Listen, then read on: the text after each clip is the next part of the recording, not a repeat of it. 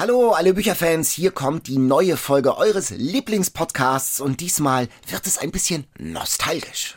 Genau, ich sage nur Enid Blyton, Falltüren und Geheimgänge mm. und macht euch auf jeden Fall auf eine Menge Buchtipps gefasst. Daniel eskaliert da ein kleines bisschen. Ja, also ich musste diesem Bestseller wirklich etwas entgegensetzen. Weil du dich da eventuell ein kleines bisschen reingesteigert hast? Ah ja, zu Gast ist jedenfalls diesmal die reizende Judith Potznan, mit der wir über Newsletter, über Schamgefühle und Wertschätzung für Autorinnen sprechen und die fast ein Knallergeheimnis verrät. Und wir stellen euch unter anderem auch eine neue, tolle Jugendbuchautorin vor, ein mhm. Mittelalterkrimi und was fürs Herz. Emotion. Genau. Und dann geht es noch um Katze, Kuh, Kopfstand und PS. Und was das alles mit Büchern zu tun hat, das erfahrt ihr alles gleich. Und los geht's. Eat, Read, Sleep. Bücher für dich. Ein Podcast vom NDR. Daniel, wir haben ja hier schon öfter darüber gesprochen, dass du literarisch insofern eine andere Kindheit hattest als ich, als dass du diese ganzen Enid Blyton Bücher gar nicht gelesen hast. Das stimmt, genau. Ich habe andere Sachen gelesen, die ihm in der Schule so nachgeworfen wurden. Madita zum Beispiel von Astrid Lindgren oder drei Fragezeichen. Aber Enid Blyton war nicht so meins. Ah, ich bin da nicht so. Ja. In der Schule wurde dir drei Fragezeichen nachgeworfen. Nee, nein, nein. Astrid Schule. Lindgren. Ah, Astrid Lindgren. Ja, also äh, ich finde das interessant, weil meine Kindheit hat das wahnsinnig bestimmt. Also ich habe mhm. von Geheimgängen geträumt. Ich wollte immer ein Zimmer haben mit einer Falltür drin äh, und habe mir dann, wenn ich nicht schlafen konnte, schon so Konstruktionszeichnungen ausgemalt von irgendeinem tollen Gebäude mit vielen Geheimgängen und Falltüren und so. Und das hattest du dann alles eher nicht so, weil bei drei Fragezeichen ist mein, auch schon Ja, gruselig. mein Traum wäre gewesen, ich wäre der vierte Detektiv. Das war natürlich der Hammer. Das und so ein Wohnwagen. In so einem Wohnwagen in Rocky Beach. Ich ah. wollte, das war natürlich, ja, Hammer. Sehnsuchtsort Rocky Beach, natürlich. Ja, das stimmt. Das hätte ich, ich hätte auch gern diese Visitenkarten gehabt. Oder? als viertes Fragezeichen. Ja, als viertes okay. Fragezeichen. Na gut, aber im, im Sinne von Enid Blyton Kindheit nachholen will ich dich mit dieser Folge mal ein kleines bisschen voranbringen. Du hast ja schon meinen Alltime Favorite dazu gelesen, kommen wir später noch drauf. Und auch literarisch, kulinarisch, Enid Blytonesk möchte ich dich hier voranbringen in dieser Folge. Die literarische Vorspeise. Eat, Read, Sleep, der Podcast, der Bestseller-Business und nostalgische Bucherinnerungen zusammenbringt, verknüpft, möchte ich sagen, heute mit Daniel Kaiser und Katharina Marenholz. Und heute habe ich für dich einen Kochbuchtitel materialisiert, nämlich diesen hier. Cherry Cake and Ginger Beer. Genau, guck mal. Cherry Cake hast Cherry du schon. Cake, also Kirschkuchen. Sehr lecker. Was ist das für ein Teig? Rührteig. Rührteig, achso. Das klingt jetzt so, als ob du das da. Also, ja, das ist also, so ein Standard. Ach so, so, so ein Cherry-Rührkuchen, sage ich gleich. Ich wollte gerade sagen, aber auf das Gingerbier bist du anscheinend sehr viel stolzer. ja. auf das Ingwerbier. Selbstgemachtes Selbst Gingerbier. Ähm, wie viel Alkohol hat das? Wie viel Umdrehung?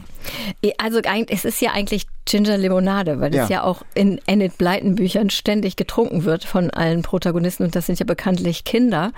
Also es, ich, es hatten immer ein bisschen Alkohol, habe ich mir sagen lassen, aber nur so 0,1 Prozent oder so. Höchstens. Wie macht man das denn? Also Ingwer in Wasser und mit Zucker oder wie? Ja, also das ist ein recht komplizierter, langwieriger Vorgang. Ich habe mich dazu beraten mit einer ehemaligen Kollegin von mir, Katsu, die hobbymäßig sehr viel fermentiert. Mhm. Und die hat mir genau erzählt, wie man das macht. Also man muss so, so ein bisschen so ähnlich wie Sauerteig mhm. als Getränk. Aha. Man muss erst so ein so einen Starter ansetzen mit Ingwer und Zucker und dann muss das vor sich hin gären. Und das dann muss man es weiter mhm. verflüssigen mhm. und länger stehen lassen und Zitrone dazu. Also das, was ich in der Hand halte, das ist schon durch, ja? Das ist das Fertige. okay.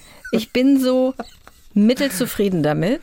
Aber probier mal. Ach, Mittel reicht für mich, Katharina. Es, ich, es ging nicht. Ich hätte sonst eine weitere Woche gebraucht. Es hat eine Woche gedauert, Daniel. Okay, ich probiere zuerst das mhm. Ingwerbier. Ja, es schmeckt, also wenn ich, ne, ja, das klingt auch, schmeckt ein bisschen nach Erkältungsgetränk. Also dadurch, durch das Ingwer, durch den Ingwer, ne? Ja, es, genau. Es polarisiert, möchte ich sagen. Ja. Generell Ingwer. Ich verbinde es auch eher mit Erkältungstee, aber in England ist es ein gängiges, wirklich eine mhm. gängige Limonade. Ja. Mhm. Ja, kann man durchaus trinken. Erfrischend, ja, genau. Erfrischend ist das ist es. Stichwort. Ja, okay. Entschuldigung, dass ich. Das stimmt, das ist erfrischend. Und es hat durch, durch den Ingwer hat es auch diese Schärfe. Darf ich jetzt auch von dem Kuchen essen? Du darfst natürlich Aha. auch. Ich habe auch noch mehr Kuchen mitgebracht. Sehr gut. Also mhm. Cherry Cake und Gingerbeer. Mhm. Und das, das gehört auch zusammen? Nein, das gehört nicht zusammen. Das mhm. sind halt zwei Sachen, die immer in englischen Kinderbüchern auftauchen, die da immer gegessen werden, weil das so sehr typische Englisch, ein englisches Getränk und ein typischer englischer Kuchen ist. So ein Kirschruhekuchen. Das ist wirklich nichts Besonderes. Lässt sich schnell machen, lässt sich offensichtlich auch gut für Picknicks transportieren. Mhm. Und dieses Kochbuch habe ich zufällig entdeckt. Das ist mhm gibt es auch nur noch antiquarisch, ist ein englisches Kochbuch.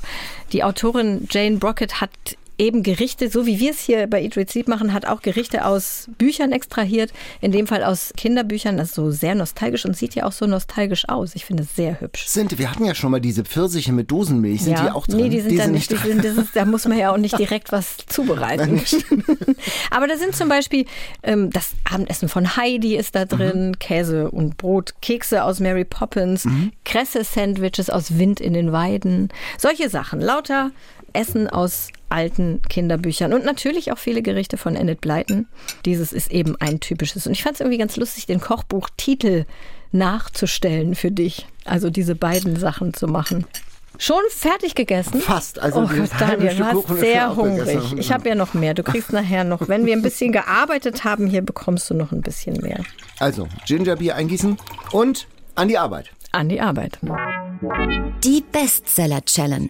Das Mädchen mit dem Drachen. Das ist der Bestseller, den wir gelesen haben in der vergangenen Woche. Der neue Roman von Letizia Colombani. Das ist diese französische Bestseller-Autorin.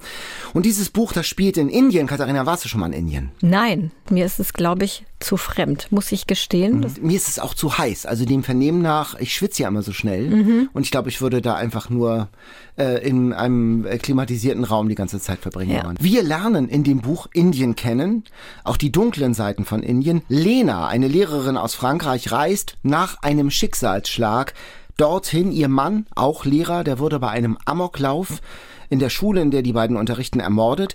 Und sie flieht aus Frankreich eben nach Indien. Urlaub, Sinnsuche, Eskapismus, Exotik.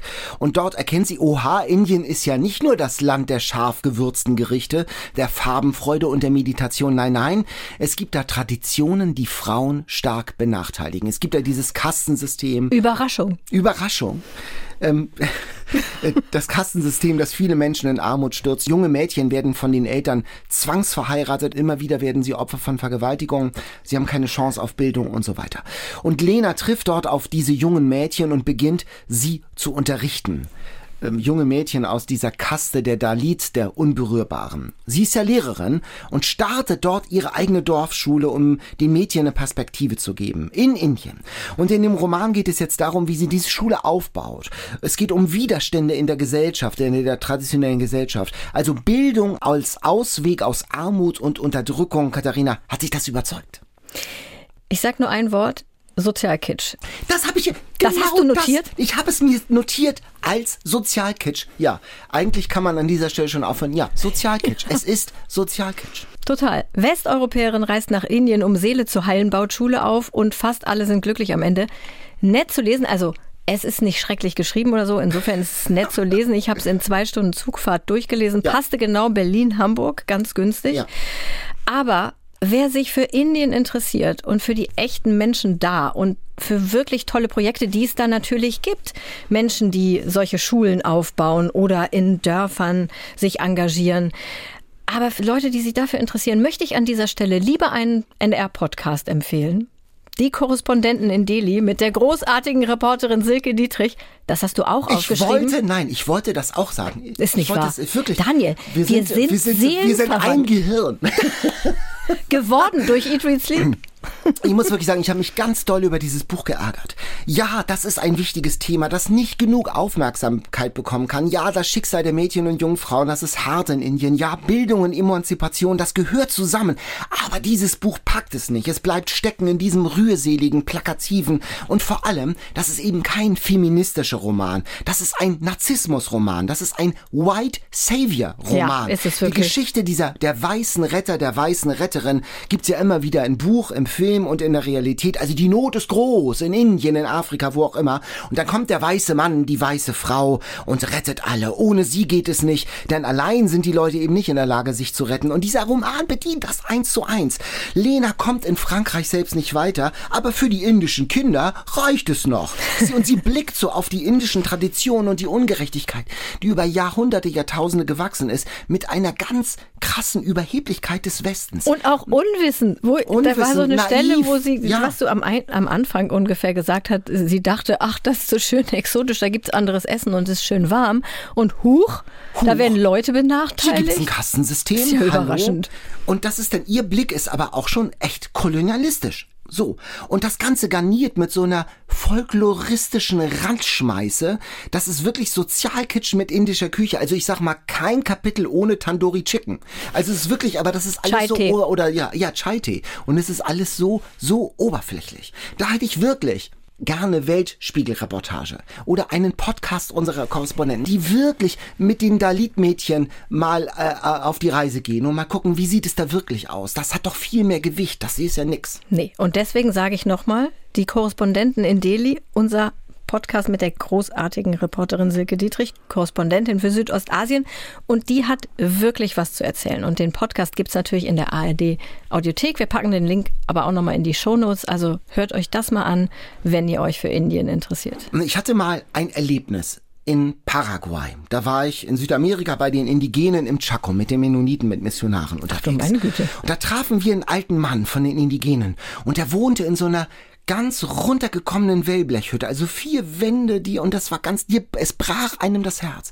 Ich habe gesagt, was muss ich denn tun? Ich war der White Savior, ich war denn der weiße Retter. Habe gesagt, hier ist mein Portemonnaie, hier ist meine EC-Karte, bucht ab, was ihr wollt, damit der Mann eine ordentliche Hütte hat. Ich, ich war sozusagen plötzlich Lena aus dem Buch.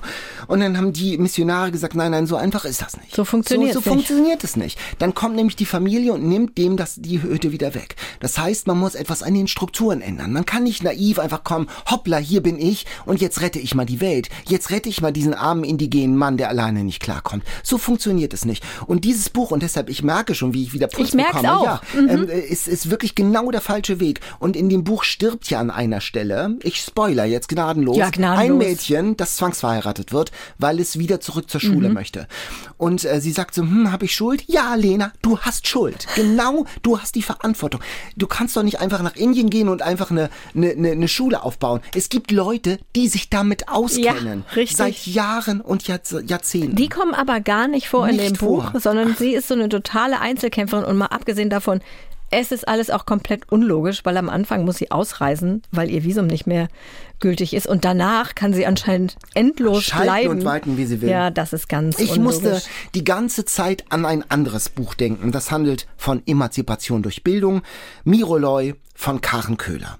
Du hast Über jetzt einen- hier, Entschuldigung, du hast Ja. jetzt hier noch ein geheimes, neues, anderes Buch reingeschmuggelt. Einfach geschmuggelt. Ich habe gedacht, das war war mir so ein Anliegen. Ich musste diesem Buch von Mhm. Letizia Colombani einfach ein anderes entgegensetzen. Über ein junges Mädchen auf so einer Mittelmeerinsel in einer patriarchalen Gesellschaft. Da dürfen nur Jungs zur Schule gehen. Und dieses Mädchen ist auch noch ein Findelkind. Also das ist eine Außenseiterin der Außenseiter. Und die lernt lesen und emanzipiert sich so. Das ist ein ganz starkes Buch. Also ich will mal wirklich sagen, Letizia Colombani ist die Beschäftigung nicht wert. Da reicht eine Google-Recherche über Dalit. So, und Indien, da hat man mehr davon. Äh, aber Miroloy von Karen Köhler bei Hansa erschienen, 463 Seiten, 24 Euro. Okay, das hast du sehr schön jetzt hier reingeschmuggelt. Dann trink doch noch mal zur Beruhigung einen Schluck Ingwerbier. Ich weiß, ist es beruhigend, dieser Ingwertee? Ja, guck mal, und jetzt musst du dir, wenn du das so trinkst, musst du dir vorstellen, du bist an der englischen Küste auf der Suche nach einer Falltür in der Burgruine. Zum Glück hat die Haushälterin dir einen Picknickkorb gepackt, dir und deinen Freunden mit saftigem Kirschkuchen und erfrischender, selbstgemachter Ingwerlimonade. Fühlst du's? Ich bin im, im, mit vollem Mund im Enid Blyton Flow, genau. Sehr gut.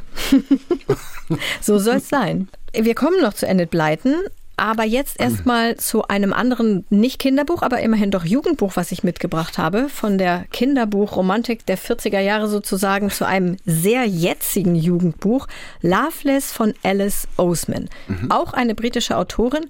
Auf dem Klappentext steht eine Geschichte über das A oder A in LGBTQI Und da war ich erstmal echt skeptisch, als ich das gelesen habe und dachte so, wird jetzt dieser Diversity-Trend hier vielleicht ein bisschen sehr ausgereizt? Und ich hatte es dir ja auch gegeben. Mhm. Was war so deine Reaktion auf den, auf diesen Klappentext? Ja, da habe ich auch schon gedacht, ja, jetzt wird alles durchdekliniert und die Buntheit der Welt, da wird jetzt jede Farbe sozusagen mhm. analysiert und beleuchtet und äh, mal gucken, was da kommt. Also ist das nur so ein, äh, so, so, so, so ein Erklärding oder hat das auch wirklich literarische Qualität und Wucht und kann ich mich da als Nicht-A auch mit reinversetzen? Genau, also genau, also springt, springt da jetzt eine Autorin auf so einen Diversity-Trend ja, auf genau. oder hat das mhm. wirklich was zu sagen? Genau, das war auch so mein Gedanke.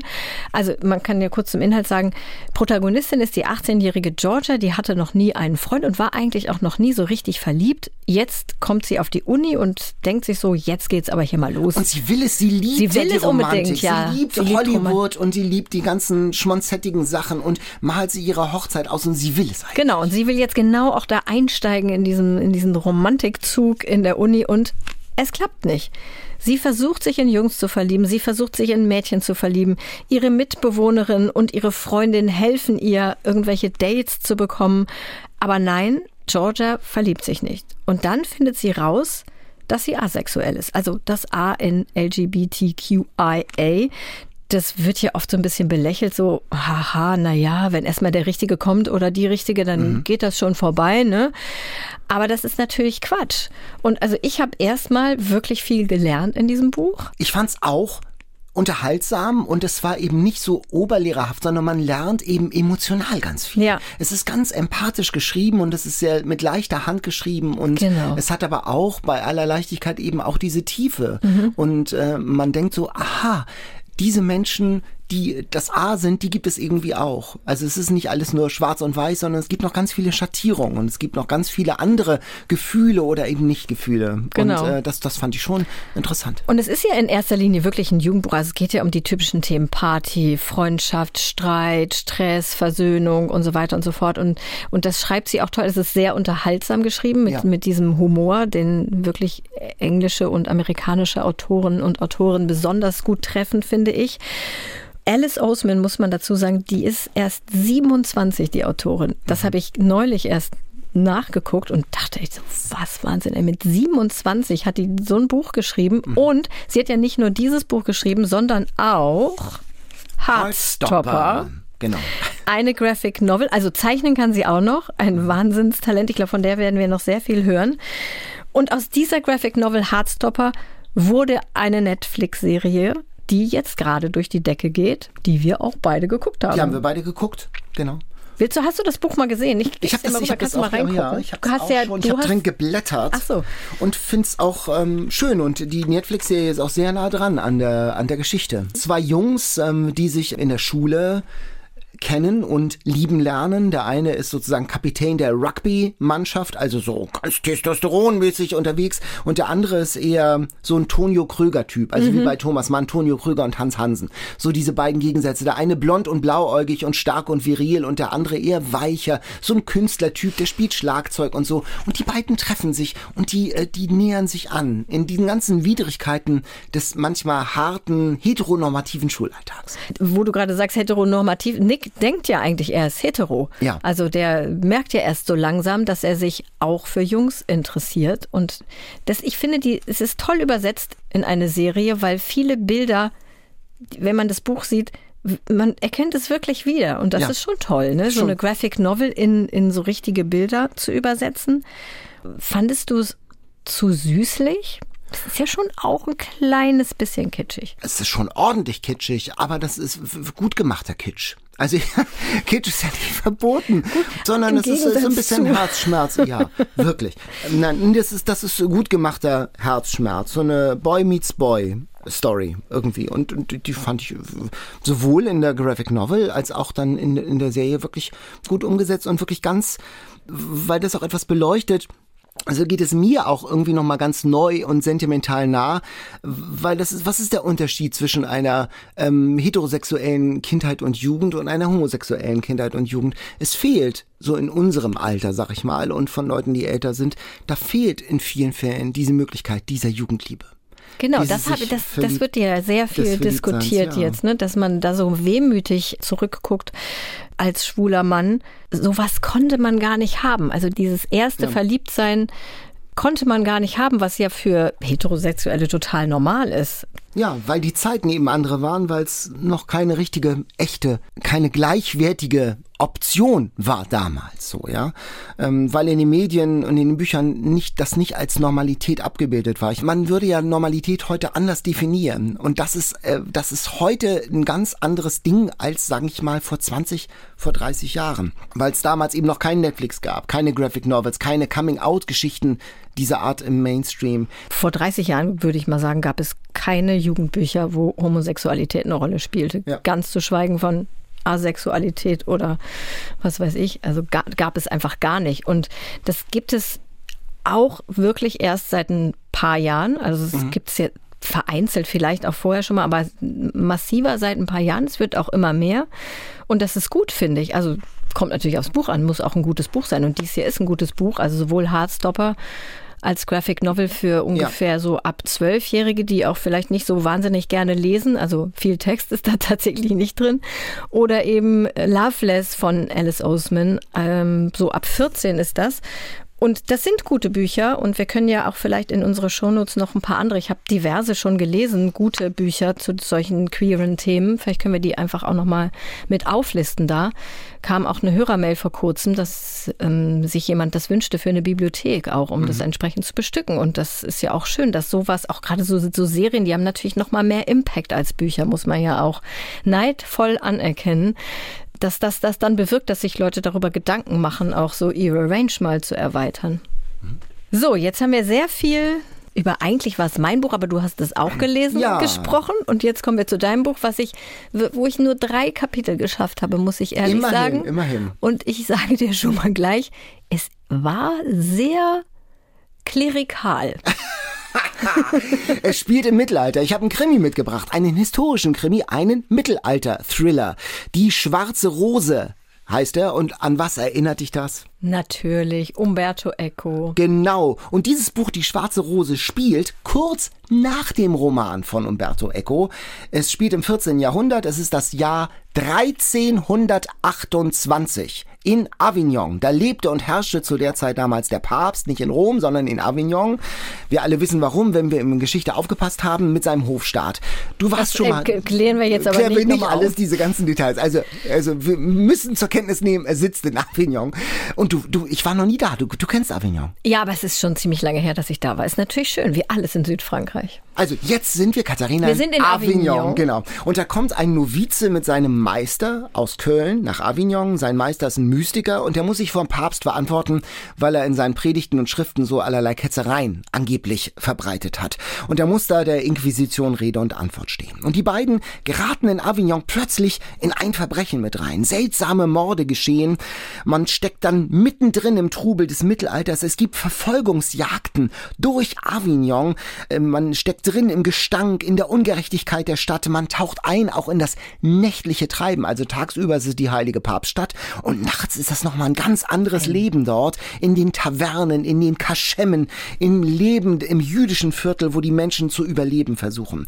Und es tauchen in diesem Krimi, in diesem Thriller, wie im anderen auch, Theologen auf, die es damals wirklich gab. William von Ockham zum Beispiel, Meister Eckhart, der große Mystiker, und das ist eben besonders witzig, auch William von Baskerville taucht auf. Aus also den Namen, Namen der Rose. Ich finde, das ist ein witziger Move. Da taucht er sozusagen, hüpft er vom Umberto Eco Buch in dieses Dirk Schümer Buch, ähm, in dieses andere namenlose Kloster jetzt hin nach Avignon. Und sie sind alle da und ich war die ganze Zeit am Wikipedia gegenlesen. Stimmt das? Kann das sein? Also nicht William von Baskerville, aber diese anderen. Äh, kann das sein? Und ja, das konnte alles sein. Man lernt so viel, ohne dass das Buch belehrend ist. Das Papsttum, muss man sagen, das ist zu dieser Zeit einigermaßen degeneriert, man kann das glaube ich sagen, der Machterhalt, die Skrupellosigkeit, Ja. die Geldgeilheit und äh, da stimmt ganz viel. Das ist ein ganz toller historischer Roman, ein ungeheuer gut recherchiertes Stück Mittelalterpanorama, wirklich spannend zu lesen und wenn die Theologen da zu viel palavern, äh, hatte Jesus einen Geldbeutel oder nicht und wie ist es mit der Machtfrage mit Ludwig von Bayern und bla bla bla, dann kommt sofort eine Leiche um die Ecke. Also es ist immer, es Das ist ist ja immer sehr spannend genug. beruhigend. Theologisch einigermaßen sportlich, also mein Kirchengeschichtsprofessor, der hätte manchmal wirklich wahrscheinlich mit offenen, weit aufgerissenen Augen vor diesem Buch gestanden, nach dem Motto, das hat er nicht gerade wirklich geschrieben, aber mit Fantasie, mit Mut ist das wirklich so ein ganz toller theologischer Mittelalter-Thriller geworden. Natürlich ist das kein Umberto Eco, der nochmal einen ganz anderen philosophischen Impact so hat. Man kann das nicht vergleichen, aber dann ist es doch so, wer den Namen der Rose liebt, der, der wird auch dieses Buch mögen. Dirk Schümer, Die schwarze Rose, im Schollnei Verlag erschienen, 608 Seiten, also es ist schon Klopper, 608 Seiten, 28 Euro. Ja, und Katharina, du musst jetzt tapfer sein. Ich habe tatsächlich noch ein Buch, also nicht nur Miroloi, sondern noch ein weiteres Buch jetzt mit reingeschummelt. Das war ja aber allerdings Ja, so abgesprochen. abgesprochen. Eliko von Kürti, morgen kann kommen.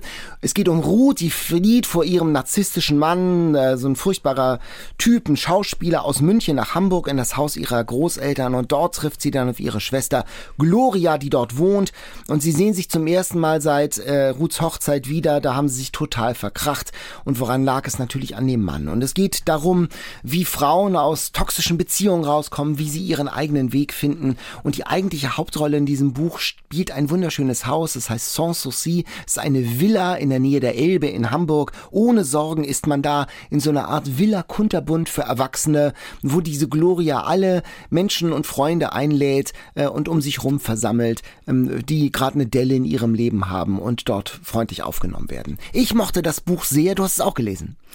Ja, ich habe es angefangen und ich muss ehrlich sagen, dass es mir nicht so gut gefallen hat. Also ich finde, ach, ich mag Ildiko von Kürti ganz gerne. Deswegen sage ich das jetzt auch mit Schmerzen. Aber ich fand doch, dass der Humor irgendwo in den 90ern hängen geblieben ist. Also nur ihre Protagonisten und die Autorin werden älter, aber der Humor bleibt irgendwie gleich und Jetzt gibt es halt dann Witze über Yoga, Fastenkuren, Wechseljahre und der schwule Halbtürke Erdal Küppers. Der kommt auch wieder vor. Der kommt ja auch schon, ich weiß nicht, ob in allen anderen, aber zumindest in vielen anderen Büchern von ihr vor. Und der ist jetzt Familienvater bei gleichbleibender Hysterie. Ich fand's nicht so lustig, aber Ja, ganz, ganz kurz, ich fand es total, also ich fand es ganz super. lustig. Es gibt ja diese Geschichte mit der Fastenkur, wo so ein, so ein Koch so ein Kochbuch vorstellt, irgendwie, ähm, es heißt leichter essen, gesünder leben. Und dann geht es um, was ganz Schlimmes nicht, um Bauchfett. Im Bauchfett wohnt der Tod, ist seine These. Und dann steht aber Ediko von Kürzi, die Schar der fastenden Frauen schweigt einen Moment beunruhigt. Und es ist als Streife ein kalter Hauch durch die Menge. Der Bauchfett Tod persönlich auf der Suche nach seinem nächsten Opfer. Ich fand das sehr ja, lustig. manche musste Sachen schon sind sehr bestimmt auch lustig. Ich habe dann nicht mehr weitergelesen, weil ich dachte so, das kenne ich doch irgendwie alles schon aus den 90ern. Ich fand es sehr unterhaltsam. Ich habe mit den Figuren gern die Zeit verbracht. Das ist doch schön. Ich groß. gönne Ildiko von Kürti jeden Erfolg mit diesem Buch. Ich finde, sie ist wahnsinnig nett und auch wahnsinnig klug. Ich habe ja deinen Podcast mit ihr gehört, Ja. viel Hamburg, wo du sie interviewt hast. Und ich dachte, oh, warum mag ich denn das Buch nicht? Die Frau ist so nett. ähm, aber das ist ein schöner Talk geworden, den ihr da gemacht habt. Ihr, das fand ich auch toll, dass sie dich zurückgefragt hat, Sachen. Ja, ich Oder? habe sie gefragt, wie findet dein Mann denn die Literatur? Und da meint sie, du kennst den doch auch. Den hatte ich ja auch interviewt. Das ist ja ein ganz bekannter Journalist, der für das Asset-Magazin diese ganzen Promi-Interviews macht, Sven Michaelsen. Was meinst du denn? Und ich so, huch, war, so war das hier nicht geplant. Genau, mit Gegenfragen. Die ist einfach so eins zu eins so. Die, die verbiegt sich nicht. Die, die sagt, zu Hause haben wir gerade ein hormonelles Durcheinander. Wir haben da Pubertät und Menopause gleichzeitig. Und da fliegen dann halt auch immer so die Fetzen oder das tut dann auch mal weh. So Ja, das hat sie auch wirklich total nett erzählt. Also das ist jetzt sozusagen schon unser Podcast-Tipp Nummer zwei hier Jawohl. in unserem Podcast Viel Hamburg mit Daniel Kaiser in seiner Rolle als, ich möchte sagen, Lokalmatador.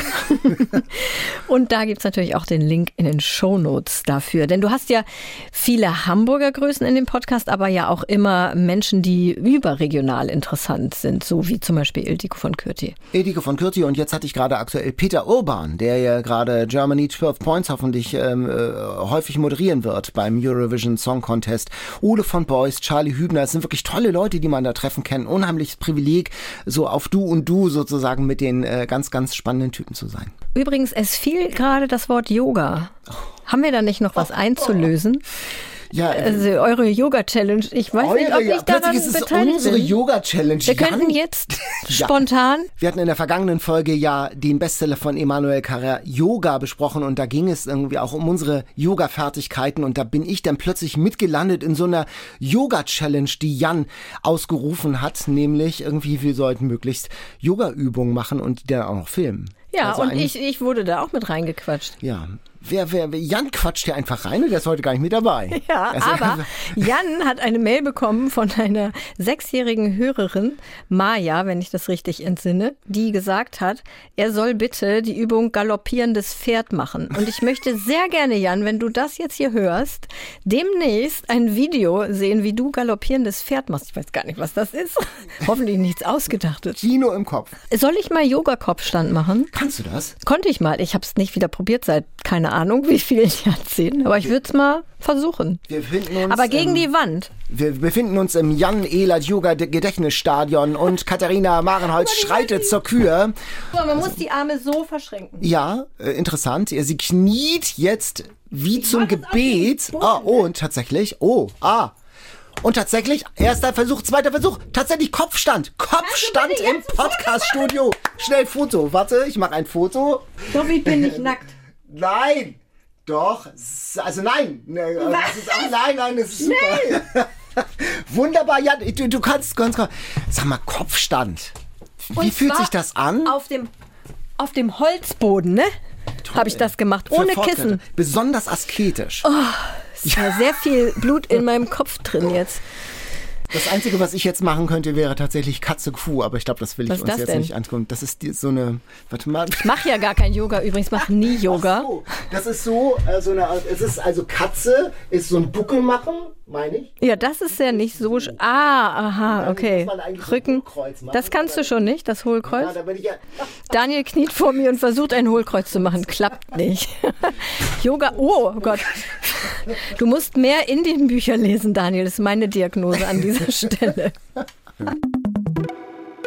Eat, Read, Sleep Fans wissen, was jetzt gleich kommt an dieser Stelle, nämlich unser Eat, Read, Sleep Interview. Und dafür hat Daniel netterweise noch ein Buch gelesen, das ich nämlich schon mal vorgestellt habe in Folge 41, Prima Aussicht von Judith Poznan. Mit der Autorin sprechen wir gleich.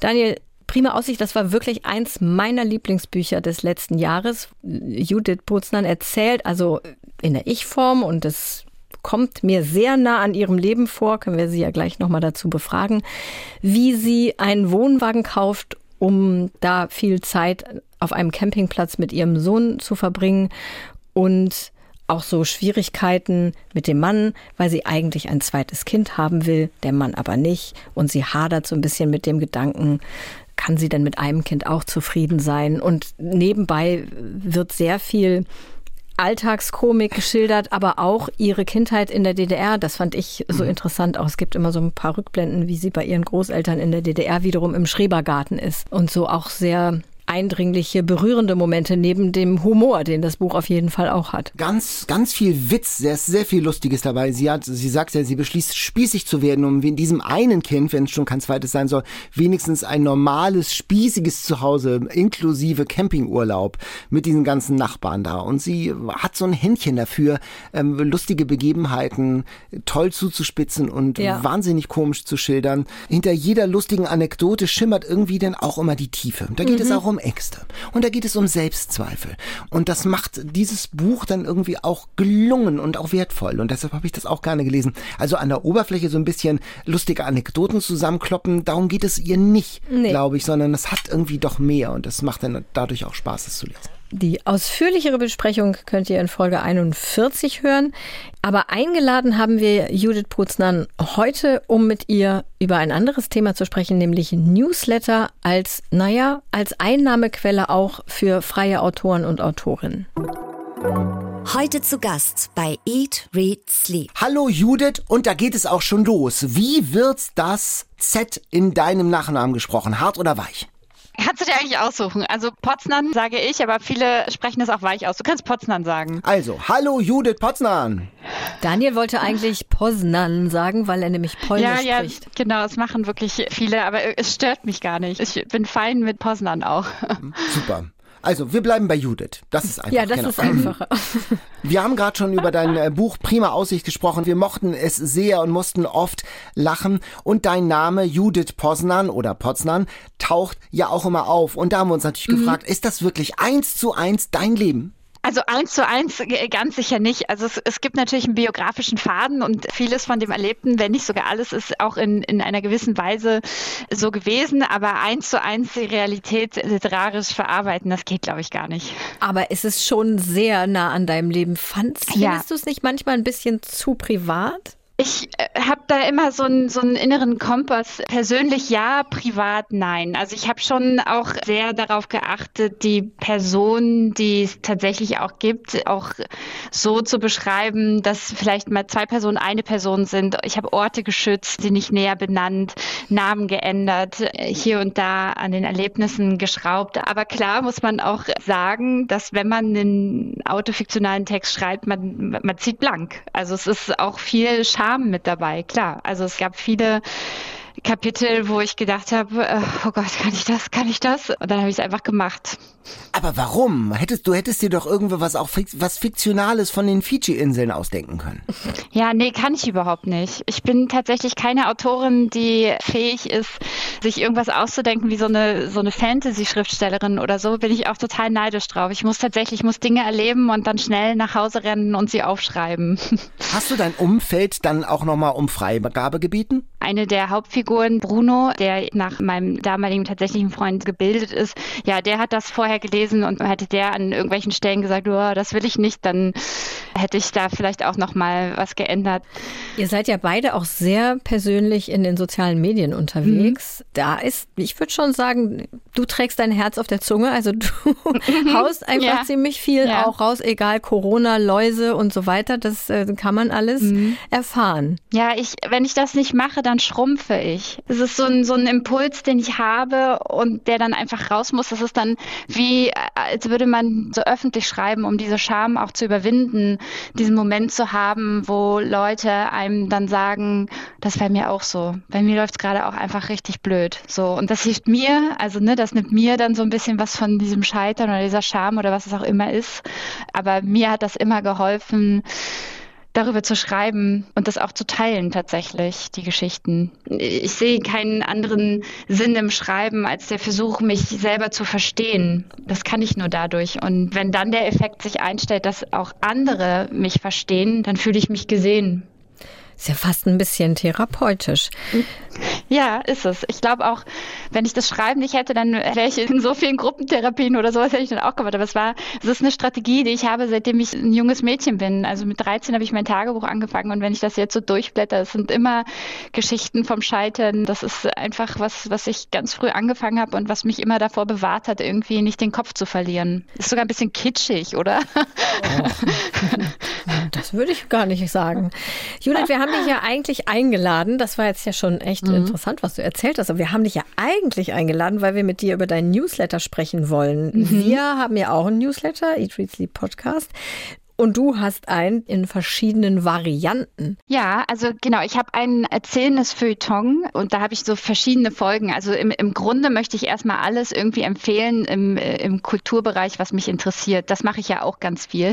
Neben der ganzen Charme und dem Scheitern kommt auch mal eine Buchempfehlung oder ein Film, den ich gesehen habe, den ich toll finde. Ähm, äh, jetzt gibt es auch noch Teile, einige Newsletter sind dann kostenpflichtig. Was steht denn da drin? Genau, also ich mache meinen Newsletter auf der Plattform Steady und da hat man tatsächlich auch die Möglichkeit, mich zu unterstützen, freiwillig. Also man kann den Newsletter auch einfach abonnieren, dann bekommt man den dreimal im Monat und dann gibt es aber noch richtige Mitglieder, die ein Paket wählen und die bekommen dann einen zusätzlichen geheimen Newsletter, in dem ich dann auch nochmal eine Geschichte erzähle, aber ein Geheimnis, das nicht für die Masse sozusagen bestimmt ist. Oh. Das, äh, Wir sind 50 Leute. Ich habe gesagt, ich fühle mich mit diesen 50 Leuten wie auf so einer Gartenparty, die auf den Tischen sind kleine Kärtchen mit Namen drauf und das ist so ein, so ein Kreis, wo man irgendwie ganz hübsch auch was teilen kann und das ist ein bisschen intimer und das finde ich ganz nett. Judith, wir sind doch hier im Prinzip auf so einer Gartenparty. Was wäre denn zum Beispiel so ein Geheimnis? Zum ja, Beispiel. also zum Beispiel. Der erste, der rausgegangen ist letzte Woche, war, als ich mal in Christa Wolfs Haus was Schlimmes angestellt habe. Oh, das ist ein Teaser. Das ist echt Hallo. ein Teaser. Ich glaube, ich, ich, ich bestelle das Abo. Ja, gut, ne? ja, ist auch tatsächlich so gewesen. Hast du denn genug Geheimnisse auf Lager, genug Thriller-Geschichten, ja. um das durchzuhalten für mehrere Monate? Ja, die sind alle verrückt und absurd und manche davon werde ich, also das finde ich ja auch immer so spannend an diesem Konzept, auch schreiben und direkt äh, Antwort zu bekommen oder Kommentare. Man merkt dann ja auch, was Leute total gut finden und dann habe ich auch so eine Idee davon und ich bin da ganz neugierig, wie darauf reagiert wird. Aber ich, wie gesagt, ich habe manchmal so blöde Geschichten. Ist gut, dass die, dass die rauskommen dann. Aber deine Newsletter-Abos sind ja auch gestaffelt. Es gibt ja auch noch ein Modell, genau. wo man sogar persönliche Post mit der richtigen, echten ja. Post bekommt. Wow. Ja, da habe ich mir jetzt auch was Feines ausgedacht. Es gibt 3 Euro, 5 Euro, 7 Euro. Also, dass man sagt, Content im Internet kann nicht immer nur umsonst sein. Und ich schreibe eigentlich so viel, immer für umsonst. Und ich muss mich für diesen Berufszweig auch mal was trauen. Das heißt auch nicht, dass man damit irgendwie dann Geld verdient. Das ist dann halt eher, also man verdient Geld, aber es ist jetzt nicht so, dass man davon dann eine Miete oder so zahlen kann. Ne? Das ist dann wirklich eher so eine, ja, wie so eine Wertschätzung, wenn einer sagt, so, ja, ich unterstütze das. Und es gibt in diesem größeren Paket, habe ich mir überlegt, mal abgesehen von der Post, die dann alle bekommen in dem zweiten und dritten Paket, weil ich halt einfach das so toll finde, dass Leute mich da unterstützen, habe ich gesagt, schreibe ich einen Brief und gibt es ein kleines Berliner Souvenir.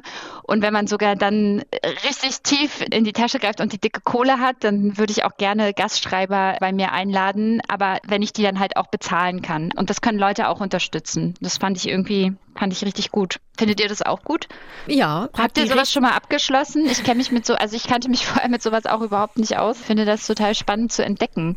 Ich habe es noch nie abgeschlossen. Ich habe auch Angst vor Abos, weil ich nie daran mhm. denken würde, die zu kündigen. Wieder zu kündigen. Ich auch. an mein ja, Lebensende. Ja, ich finde zum Beispiel, dass für Autoren und Autorinnen wäre es ja toll, wenn es auch sowas wie Netflix oder Spotify gäbe, also wo man nicht nur in eine Person sozusagen investiert, sondern dass es sowas mhm. gäbe, wo man dann auch einmalig für alle Zeit, also es ist wahrscheinlich überhaupt nicht umsetzbar, aber wäre doch auch toll, oder? Wenn man so ein Abo für, weiß ich nicht, seine zehn seiner Lieblingsautoren und Autorinnen abschließen könnte. Fände ich auch super, wenn da mal jemand eine Idee zu hätte. Bist du denn jetzt mit dem Buch, bist du jetzt über den Berg? Hast du es jetzt nee. geschafft? nee, also ich habe auch auf jeden Fall Brotjobs. Also ich bin auch Texterin, das mache ich. Als, als freie Journalistin äh, kann, kann man nicht seine Miete zahlen. Und deswegen mache ich auch, äh, texte ich auch für, für Werbeagenturen, Slogan und sowas und äh, mache Community Management. Und das ist aber fein. Da kann ich halt einfach meine Schicht machen und dadurch kann ich mir dann leisten, auch für Zeitungen oder dergleichen schöne Artikel zu schreiben, die mir was bedeuten, wo ich dann nicht sagen muss, oh Gott, das, das kann ich mir jetzt nicht leisten. Ganz aber berührend fand ich in deinem Buch äh, prima Aussicht, äh, wie du reflektierst, was deine Eltern eigentlich von dir erwarten. Die immer sagen, wir erwarten mhm. nichts, aber das für dich dann doch eine Herausforderung ist, weil das die für dich auch schon wichtig ist, wie sie dich sehen, oder? Ja, total. Vor allem meine Eltern, also ich muss auch dazu sagen, ich bin ja auch ein Arbeiterkind tatsächlich. Also ich war auch die erste in der Familie, die das Abitur gemacht hat, die studiert hat.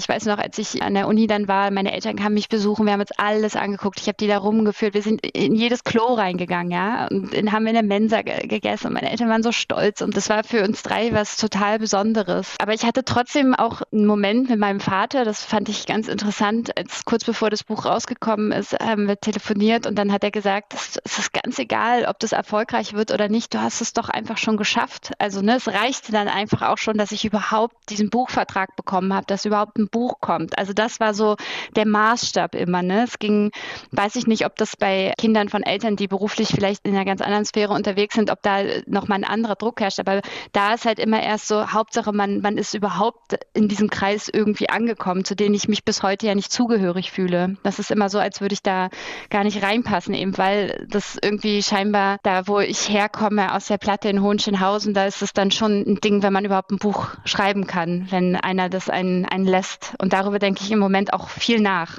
tatsächlich. Also ich habe selbst auch, als ich schon so und so viele Artikel geschrieben habe, einfach nicht geglaubt, dass ich äh, Schriftstellerin bin. Selbst als ich dieses Buch in der Hand hatte, ich musste das mir sehr oft angucken, um mir klarzumachen, dass das jetzt wirklich, ähm, dass das da ist. So, ich denke halt immer noch, dass ich nicht gut genug bin, dass ich nicht reingehöre, dass irgendjemand sagt, an mir ist was faul. So, das kann doch gar nicht stimmen, dass ich da jetzt schreibe. Und das habe ich aber zum Thema auch meines Buches gemacht. Also es ist ja so, so ich habe versucht, aus dieser Schwäche die größtmögliche Stärke zu machen.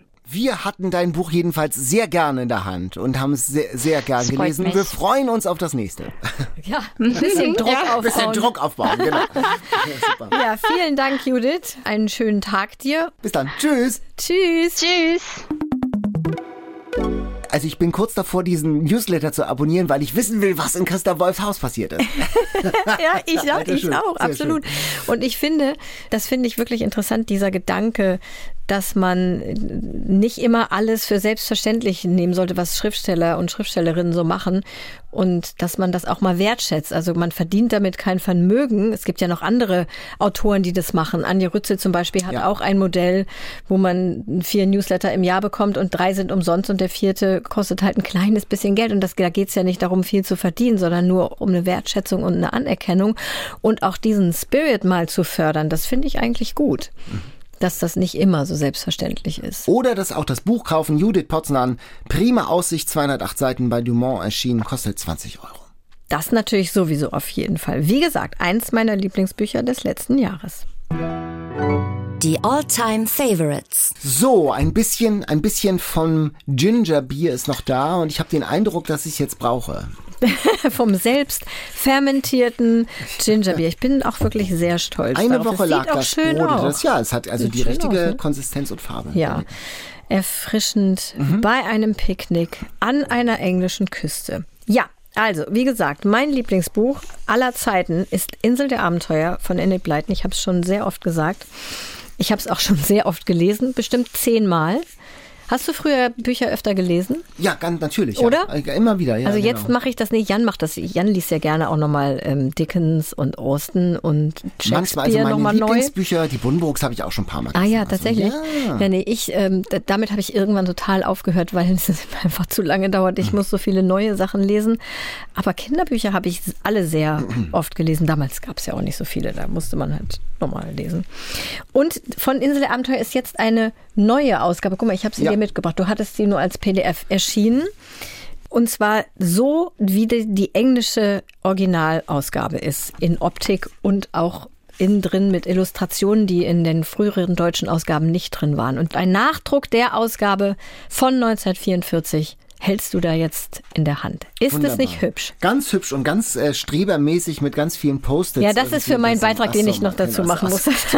Ich habe jetzt nichts markiert in meinem Buch, was ich eh schon kannte. Aber ich habe es noch mal gelesen tatsächlich dann und es hat mir wieder sehr gut getan. Ich habe es gelesen und ich fand es toll. Ich kann das also nachvollziehen, diese, Ja. diese, diese Falltüren-Nostalgie sozusagen und die, die Suche nach den Touren, die, die äh, entdecken da ja so einen Tunnel äh, zu, zu so einer einsamen Insel, äh, alte, äh, zurückgelassene Bergwerke.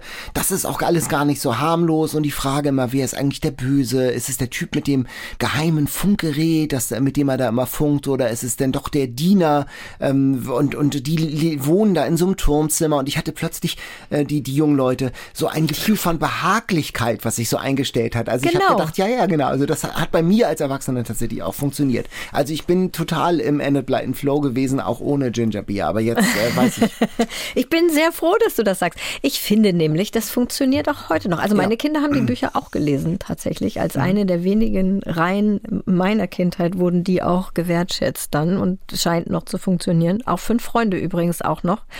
Und bei Enid Blyton wird ja auch immer sehr viel gegessen. Ich sagte es bereits, ich, in diesem Buch gar nicht so viel. Nicht so viel, nein. Aber in den weiteren, also Berg der Abenteuer, da sind die in Wales und da in so einer walisischen Pension und da wird so aufgetischt, so Schinken und Pasteten, Brote, Kuchen und dann gehen die ganz oft picknicken und haben dann eben die berühmten Dosenpfirsiche auch dabei mit Kondensmilch und ganz viele Konserven, wenn sie länger campen gehen und so. Also es spielt immer eine große Rolle. Und zwar, weil diese ersten Enid Blyton Büchern sind ja im Krieg erschienen. Also Insel der Abenteuer, mhm. habe ich gerade gesagt, 1944. Ähm, der erste Fünf-Freunde-Band 42. Honey und Nanny 1941 ist tatsächlich 1941 mhm. erschienen im Krieg. Und im Krieg und in, noch in der Nachkriegszeit ganz lange war ja das Essen rationiert. Mhm. Da hatten die Leute gar nicht so viel Essen. Und schon gar nicht hatten sie das, was da alles aufgetischt wird, hatten die nicht. Also es ist so eine Art Kompensation oder auch mhm. Food Fantasy von Enid Blyton mhm. gewesen. Und bestimmt auch ein Grund, warum das so gerne gelesen wurde, weil man so in, in Sehnsüchten in so schwelgen Essenssehnsüchten ja, genau. schwelgen ja, konnte. Genau, also das wurde damals sicherlich ganz anders gelesen als heutzutage. Und das ist in einem Verlag erschienen, den ich überhaupt nicht kannte. Bokula heißt der. Und die bringen jetzt die ganze Abenteuerreihe in diesem Original-Look raus. Ja, und schon vom Cover sieht man äh, das Art mit Nostalgie. Total. Ja, und ich glaube, ich werde mir alle anderen Bände auch kaufen. Schön. Annika hat sich bei uns gemeldet mit dem Buch, das ihr Leben, wie sie schreibt, am meisten geprägt hat. Wer weiß, wo ich heute wäre, wenn ich es nicht gelesen hätte. Und es geht um Sophies Welt von Jostein Gorder. Oh, sehr der, schön hast du das ausgesprochen. Ich habe extra eine Aussprache da. Hast extra Norwegisch gelernt. Norwegisch. Äh, der, der norwegische Autor, Schriftsteller und Philosoph. Es ist ein Buch über Philosophie. Sophie ist 14, fast hast du es gelesen mal? Ja, damals, als, damals. als es erschienen ist, habe ich es gelesen. Damals gelesen, so in den 90er Jahren. Ne? Sophie ist 14, fast 15 und kurz vor ihrem Geburtstag findet sie im Briefkasten einen Brief. Anonym. Irgend so ein Typ will ihr Philosophie beibringen. Es ist ein Philosophiekurs. Ein Unbekannter nimmt sie an die Hand, will sie für Philosophie begeistern mit den richtigen Fragen. Wer bist du? steht auf dem ersten Umschlag. Und woher kommt die Welt? Und dieser Lehrer, der sich später als Alberto Knox oder Knox vorstellt, geht mit ihr so ganz durch die Philosophiegeschichte.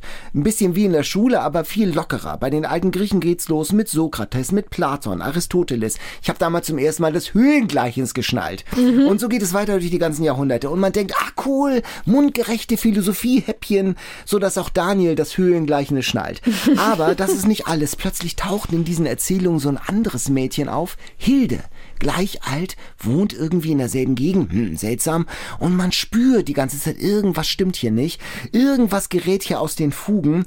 Plötzlich gibt es einen großen Knall in der Geschichte und dieser Knall, ich weiß nicht, ob du dich daran erinnerst, ist einer der spannendsten Twists, finde ich, in der Jugendliteratur, die es so gegeben hat. Das ist ein philosophischer Twist. Ich kann ihn jetzt den leider kannst du jetzt nicht mehr sagen und ich kann mich auch nicht erinnern, aber wenn ich mich erinnern könnte, dürfte ich es auch nicht verraten. Also ich sag mal, ja, super ja, Twist. Super Twist.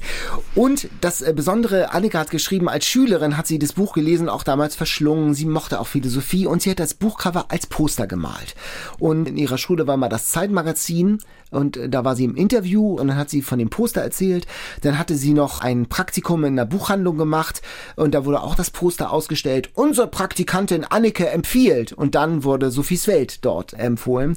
Und dann kam eine Vertriebschefin vom Hansa Verlag und hat das alles mitbekommen und hat dann Annike eingeladen zum großen Hansa-Fest. Eine hm. Million verkaufte Exemplare von Sophies Welt damals, 1995.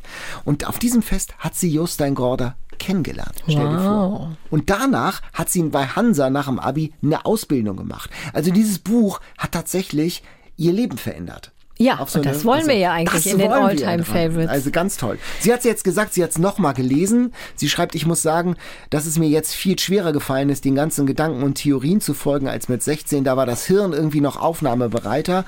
Aber immer noch denkt sie, dass es ein tolles Buch ist für alle, die sich mit Philosophie beschäftigen und lernen wollen, wie man die Welt kritisch hinterfragt. Ich musste auch diesmal, ich habe es ja gerade auch nochmal gelesen, Hegel nochmal, also da musste ich dreimal nachlesen, bevor ich da Hegel geschnallt habe. Aber immerhin, also mir hat das äh, diverse Philosophieseminare an der Uni gerettet, dass ich das vorher gelesen habe, da hatte ich schon mal so einen Grundstock zum Orientieren gehabt. Genau, ich habe es auch im Studium geschenkt bekommen, guck mal, und ich habe auch eine, oh, eine, eine Widmung, Widmung unserem lieben Daniel zum Christfest 1993 von Tina und Lutz.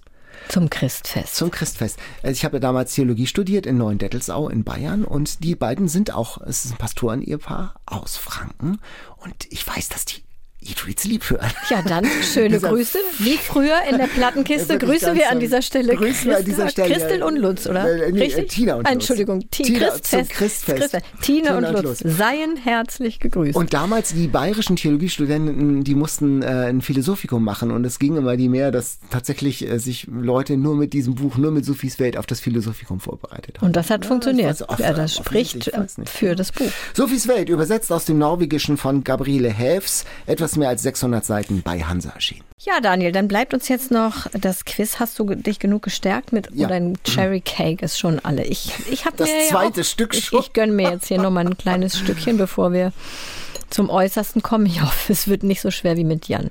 Da habe ich bei dir immer größere Hoffnung, dass ich die Fragen beantworten kann. Insofern Stichwort mal sehen. Hashtag Fingerübung. Ja, genau. Oh Gott. Das Quiz. Ich fange mal an, ein Buch in fünf Schlagworten. Fingerübung, Katharina, ganz einfach. Archäologie, Gasthof, Dorf, Plattdeutsch, Neil Young. So, das muss ein bisschen langsamer gehen Oh, mit diesem oh, Roman oh, in oh, fünf oh. Schlagworten. Das muss erstmal mehr im Gehirn ankommen. Archäologie, Ja. Gasthof, Dorf, Plattdeutsch, Neil Young. Ah, Ich Mittagsstunde. Jawohl, Von Dörte Hansen. von Dörte Hansen. Oh, wenn ich das nicht geraten hätte, das wäre Ich wollte gerade sagen, den hättest, wärst ja, du ja, jetzt ja, hier Neil Young. ins ähm, Neil Sleep Gefängnis gekommen. Irgendwie. Neil Young hat mich kurz ein bisschen rausgerissen, aber dann fiel es mir doch wieder ein. Ich hatte noch als äh, Multiple Choice, hatte ich mir so viel Mühe gegeben, Effi Bries, Theodor Fontane und Tratsch im Treppenhaus von Jens Exler. Ich habe gedacht, Tratsch bringt dich ein bisschen. Kennst du nicht Tratsch im Nein. Treppenhaus?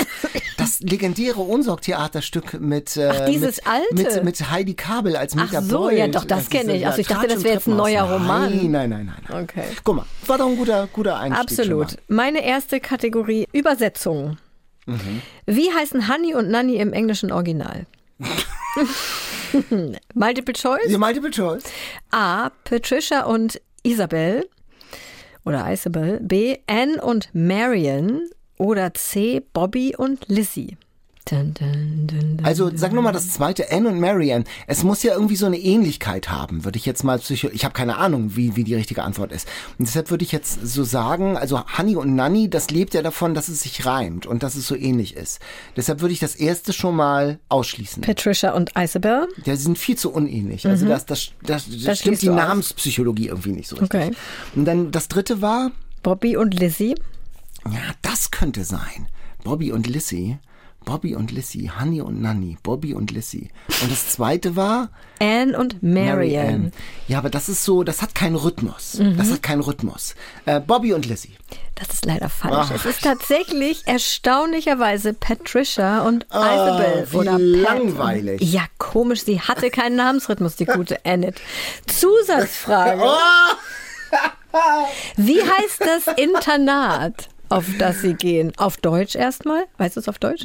Also, Entschuldigung, Lindenhof. Und das heißt auf Englisch ganz anders, nämlich St. Clair's. Mhm. Das hat mich sehr überrascht, das habe ich auch sehr spät erst erfahren. Ich habe natürlich immer nur die Deutsche, ich habe es nicht im Original gelesen mit zehn. Das sind wie andere Leute. Ich habe es nur auf Deutsch gelesen und war sehr überrascht, als ich irgendwann rausgefunden habe, dass das auf Englisch total anders heißt. Ulla hat mich gerettet mit gleich einer ganzen Reihe von, äh, von Fragen, die für dich sind, Katharina. Oh, okay. Also, kennt Katharina die Dolly-Bände von Enid Blyton wirklich so gut? Steht hier. Und ich würde zufügen, wie sie immer behauptet. ähm, also, Kategorie Fahrzeuge in Band 9. Also, du musst dir vorstellen, du sitzt jetzt bei Wim Tölke in dieser komischen Kugel. Mhm. Und ich nehme Fahrzeuge Das ist, äh, 100. Das ist gefühlt, das ist wirklich eine 100.000 Euro Frage. Ich würde mit zwei Joker nicht klarkommen. In Band 9 fährt Dolly zum ersten Mal mit ihrem alten hellblauen Auto Richard zur Schule. Unterwegs haben sie eine Reifenpanne und bekommen Hilfe von Dollys zukünftigen Deutschlehrer und späterem Mann, der ein ebenso altes, aber rotes Auto fährt. Wie heißt das Auto von Klaus Schwarze? Das ist wie so eine Textaufgabe. Was ist genau, genau. Heißt es Schnuffi, Gertrud oder Schnucki? Also vielleicht kann ich erstmal hier schlaumeierisch anbringen, dass Band 9 gar nicht von Enid Blyton ist, sondern so. hinterher von einer deutschen Ghostwriterin nachgeschrieben wurde. Denn natürlich hat Dolly bei Enid Blyton, ich weiß nicht, ich glaube, sie hat nur sechs Bände geschrieben und ich würde mich festlegen und sagen, dass Dolly da nicht geheiratet hat. Das kam da gar nicht vor. Also ich glaube, Schnuffi oder Schnucki, erinnere ich mich dunkel, hieß dieses bescheuerte Auto. Das hat mich damals schon genervt, dass das Auto so einen doofen Namen hat. Ich sag mal C. Richtig, Schnucki. Und jetzt halte ich fest. Zusatzfrage. Okay. Oh. Wie viel PS hat Richard? Ah, Dollys Auto. Ja. Ja, keine, also pff, PS. Ich wüsste nicht mal, wie viel PS unser eigenes Auto hat. schon mal, schon mal gar nicht, wie viel Dollys hat. Dann rate doch mal. Das ist ja eine Schätzfrage. Das ist ja eine Schätz, was ist das nochmal für ein Auto? Wurde das gesagt? Ein kleines. Schnucki, was wird denn Schnuck oder Richard, was wird denn so ein Auto haben? Also wird Ein- wahrscheinlich ein kleines Auto haben. Kleine Autos haben ja wenig PS, meine ich. Ich habe auch keine Ahnung von Autos. äh, was sind wenig PS? Hm, 100 PS ist, glaube ich, relativ wenig. Ich sag mal 100. 100, aber von wann sind denn diese Bücher? Naja, die nach, naja, weiß ich nicht, die nachgeschriebene wahrscheinlich aus den 70ern. Ist 100 PS was Modernes? Also ich würde sagen 100, ich habe auch kein, also 100 Also ein PS Pferd ist hat schon mal ein PS. Ein PS, Eine genau. Kutsche Stell- hat dann vielleicht 100 vier. Pferde vor. Aber ich, ich spiele immer Autoquartett mit meinem Sohn. Also 100 PS ist da schon die unterste Grenze, würde ich mal aus der Erinnerung Wirklich? sagen. Okay, Richard oder Richard hat 24. So, also unser Redakteur Stefan hinter der Scheibe guckt total genervt. Moment. Also leider ahnungsloser auch als er gerne wäre, aber ich habe gegoogelt und ich finde, ein VW Käfer hat 34 PS, Katharina. Also insofern scheint es Okay. doch im Rahmen des Realistischen zu Gut, sein. dann habe ich wohl das falsche Autoquartett gespielt. Vielleicht war es Rennwagenquartett. Gut, also whatever. 24 PS hat Schnucki. Richard. Äh, Richard, Schnucki, Richard. Gut. Naja, gut. Okay, aber war ja nur die Zusatzfrage. Ich habe noch eine Frage für dich. Auch aus dem Kinderbuchbereich. Wir sind so ein bisschen Kinderbuch fixiert heute. Das finde ich aber ja ganz schön. Auch Roman in fünf Schlagworten. Passend zum Monat ist die Frage, nicht der Roman. Großmutter, Kaffeemühle, Unke, Feenkraut, Pfefferpistole. Daniel guckt mich sehr ratlos an, Und schweigend. weil er nämlich nur drei Fragezeichen gelesen hat und Mickey Maus. Ja, aber dann musst du doch mal, kannst du den da nicht mal, Warte mal, jetzt- empathisch auf meine Entschuldigung. Lektüre eingehen? Also jetzt kommen ja die Bücher, die ich gar nicht gelesen habe. Okay. Nein, weil ähm, du die Sch ja, mhm, Na, Das hast du vielleicht dann nicht gelesen, aber ein sehr bekanntes deutsches Kinderbuch. Ja, dann mach doch mal äh, Multiple Choice. Jetzt muss, das muss ich jetzt Improvisieren. improvisieren, das geht meistens schief. McMoney sagt. McMoney sagt, ich sag nur, A. McMoney sagt, ist es A. Mickey Mouse, B. Warte, warte, warte. Plötzlich fallen mir überhaupt keine Kinderbücher mehr. Ich bin unter Druck. Es ist A. Das ist falsch. Nein! Ich habe ja schon gesagt, es ein deutsches Kinderbuch ist. Also ich mache ein neues A. Es ist A, das Sams von Paul Maar. B, die Kinder aus dem Möwenweg von Kirsten Beue. Oder C, der Räuber Hotzenplotz von Ottfried Preußler. Sag noch mal bitte die fünf Schlagworte. Großmutter, Ja. Kaffeemühle, Unke, Feenkraut, Pfefferpistole. Also Pfefferpistole, das ist mir, glaube ich, ein bisschen zu verspielt für Räuber Hotzenplotz. Ich sag Und nichts. ähm, es ist, glaube ich, ähm, Unke ist ein zu altes Wort für Kirsten Beue. Und deshalb würde ich auf das Sams tippen.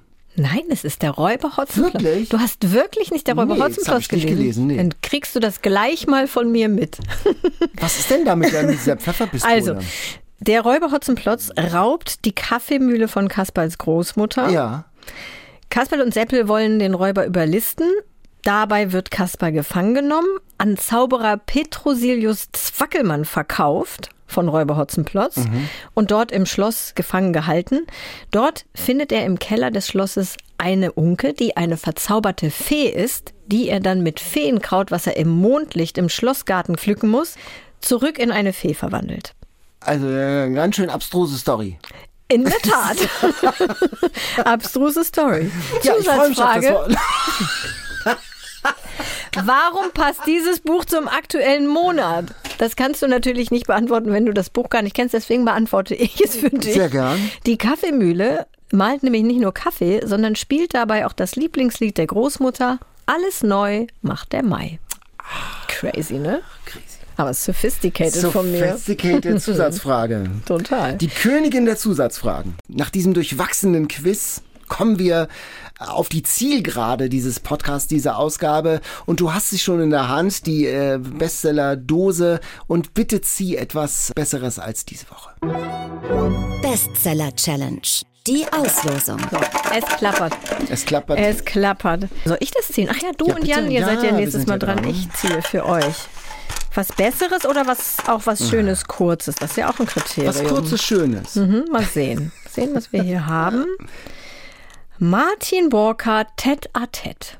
Martin Walker. Hatten Den wir schon mal zu im Gast. Interview, ja. Und das ist jetzt, glaube ich, der eine Millionste Band von dem Kommissar, dessen Namen ich vergessen habe, der in einer Gegend in Frankreich ermittelt, deren Namen ich auch vergessen habe. Also Ja, wenn ihr Lust habt, das mitzulesen, lest doch gerne mit, diskutiert mit uns mit und freut euch auf die nächste Folge. Martin Walker, Ted Ted, Jan und ich werden es lesen in der nächsten Ausgabe von Eat, Read, Sleep.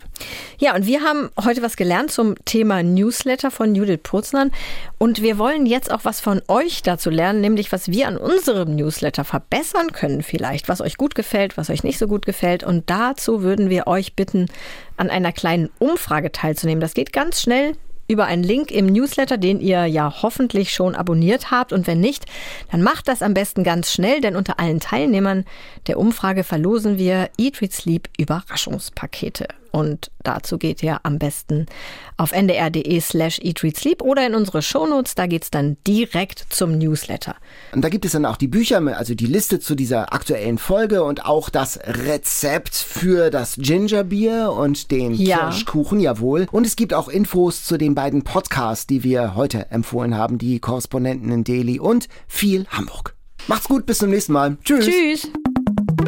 Eat, Read, Sleep. Bücher für dich. Ein Podcast vom NDR.